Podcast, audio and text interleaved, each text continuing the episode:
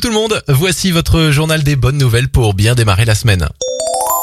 Deux jeunes se rendent utiles avant le couvre-feu. Ils sont marseillais et s'appellent Maxime et Yanis et ils ont décidé de se filmer en train d'éteindre les lumières des vitrines allumées alors que les boutiques étaient fermées. Un très joli coup de pub pour leur vidéo qui cartonne actuellement sur les réseaux sociaux et surtout un très joli geste écologique pour la planète.